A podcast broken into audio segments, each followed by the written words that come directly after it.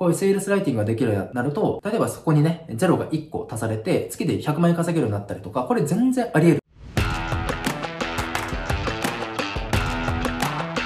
はい、こんにちは、上村です。えいつも私の動画を見てくださりありがとうございます。え今日はですね、なぜ web ライターや記事ライターが真っ先にセールスライティングを身につけた方が良いのかという話をさせていただこうと思います。この動画を見ているあなたがですね、例えば1文字いくらみたいな、そういう単価でですね、仕事をしている、例えば雑誌とかそういうウェブサイトの記事ライターのようなね、そういったライター的な仕事をされている方であれば、ぜひ最後まで聞いてほしいと思います。その内容をですね、しっかり聞くか聞かないかによって、これから先のあなたの障害年収だったり、重視産額っていうものも大きく、え変わってくるのかなと思います。どういうキャリアを築いていくのかっていうところも、やっぱ大きく変わっていくのかなと思いますので、えー、ぜひですね、最後まで聞いていただければと思います。今日のテーマである、まあ、なぜ web ライターとかね、記事ライターが、まあ、セールスライティングっていうものを身につけた方が良いのかっていうところをね、え、話していきたいと思うんですが、私が、ま個人的に思ってるのがですね、1文字いくらみたいなウェブサイトの、例えばブログの記事を書くとか、そういったお仕事も非常にね、え、素晴らしいと思っています。ただ、一つやっぱりデメリットといいますか、これ実際にもしね、あなたがそういうライター的な仕事をされてるのであれば、すでに感じているかもしれないんですけど、単価がどうしても低くなってしまったり、どうしても下請け的なポジションになってしまって、収入をどんどん上げることがやっぱり難しいという、そういった難点といいますか、問題点みたいなもの。ってあると思うんですね。そこに対して何かしら現状打破したいとか、もっと活躍できる幅を広げたいっていう方は、セールスライティングっていうものを身につけてほしいなと思っています。なぜセールスライティングっていうものを、特にそういう web ライターとか記事ライターの方が身につけた方が良いのかっていうところなんですけど、問題点っていうのを一気に解決することができるからなんですね。具体的に言うと、まず単価を一気に上げることができます。仕事の幅っていうものを、例えばね、ウェブサイトの記事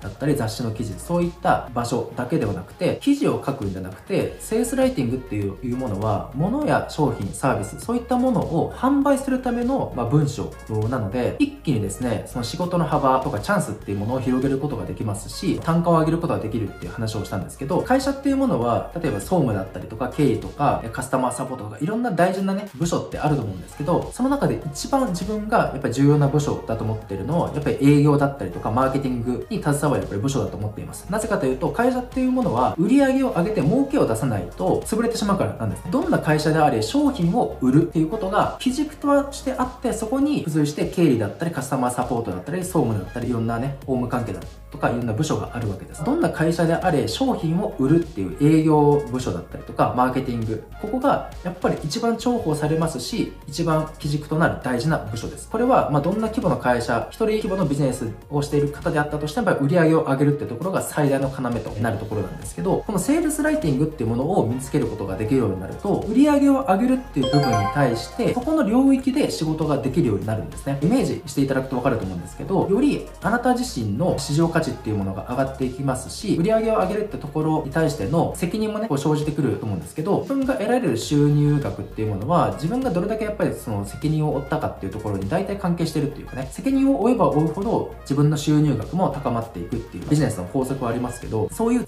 たフェーズに移ることができるので、セールスライティングをね、使えるようになると、売り上げを上げる最大の要となるところの領域の仕事がどんどんできるようになるので、客単価っていうかね、一つの仕事とか同じ時間とか同じ労力をかけたものであったとしても、例えば記事ライターだったら月で10万円しか稼げなかったものが、こういうセールスライティングができるようになると、例えばそこにね、0が1個足されて、月で100万円稼げるようになったりとか、これ全然あり得るんです。そういった意味で、で特にですね、記事ライターとかウェブライターをされてる方っていうのは、文章を書くことをやっぱり仕事を通じてややられているので、やっぱり文章を書くことがそこまで苦じゃないと思うんですよね。特にね、私コピーライターを育成してますけど、もともとやっぱり文章を書くのが苦手っていう方も結構いらっしゃいますし、えそういう方がコピーライターとかね、マーケターとして活躍してる方もすごく多いんですけど、もともとやっぱり文章を書くのが好きとか、文章を書くのが苦じゃないっていう人の方が、より自分はね、やっぱり向いていると感じています。そういった意味でもしあなたがですね、現在ウェブライターとか記事ライターで仕事を通じて結構文章を書いてるよとかね、文章を書くこと楽しいし苦じゃないよって方であれば、そこの元々の貴重なリソースに対して、今度は文章を通じて商品を売るっていうセールスライティングが掛け合わさると鬼に金棒だと思いますし、あなたが培ってきたそのライティングスキルっていうものの輝きはもっと増していくのかなと思っています。仕事をする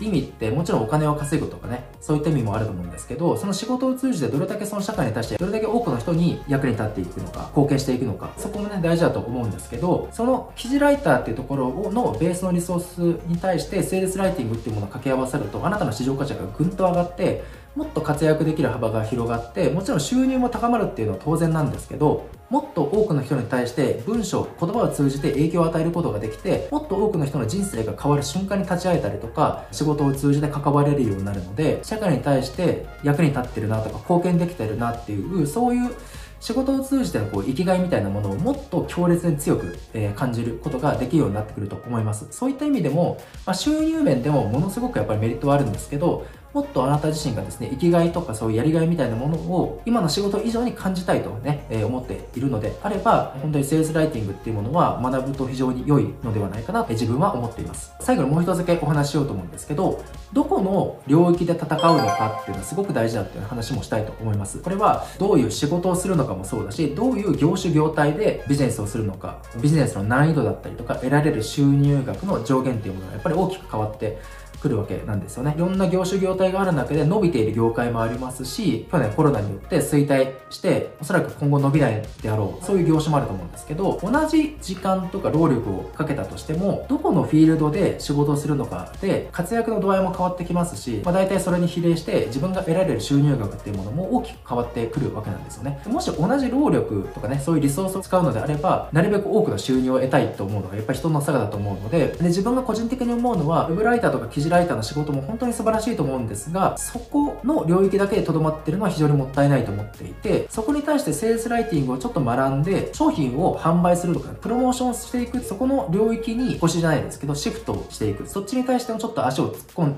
でチャレンジしてみるっていうことをすると、今まで同じ時間労力をかけて来たにもかかわらず、こんなに売り上げ上がってこんなに報酬が跳ね返ってくるんだみたいな、嬉しい経験を得られると思いますので、そういった意味でもです、どこで戦うのかって非常に重要で、自分のところにもですね、もともとそういう、まあ、ライター業をしていた方が、マーケティングとかね、プロモーションのところを学んで、一気にね、売り上げを上げていくっていうかね、年収を高めてる方もいらっしゃるんですけど、どこで戦うのか、どこで仕事をするのかで、命運が分かれるなと自分はね、すごく感じていますので、今日はね、その話をさせていただきました。特にあなたがそういうウェブライターとかね、記事ライターの今お仕事をされていて、もっともっとね、活躍の場を広げていきたいとか、ぶっちゃけ収入ももっと高めていきたいと思っているのであれば、まずは、えー、マーケティングもそうだし、セールスライティングっていうものをぜひですね、えー、学んでいただければなと思います。まあ、セールスライティングとかね、マーケティング関連の話っていうのは、他の動画でもいろいろお話ししているので、えー、見て、え学んでいただければなと思います。はい。えー、ではですね、今日の内容が、えー、少しでもためになりましたら、えー、いいね、高評価よろしくお願いします。また、チャンネル登録もポチッとしていただければ幸いです。また、この動画の感想だったりとか、こういうこと聞きたいとかね、セールスライティングで具体的にこういうことを教えてほしいみたいな、そういった要望がありましたら、動画下のコメント欄にね、ご記入いただければ、しっかりとね、配読をさせていただきます。はい。では、今日も最後までご視聴いただきましてありがとうございました。えー、またね、次の動画でお会いしましょう。いつもありがとうございます。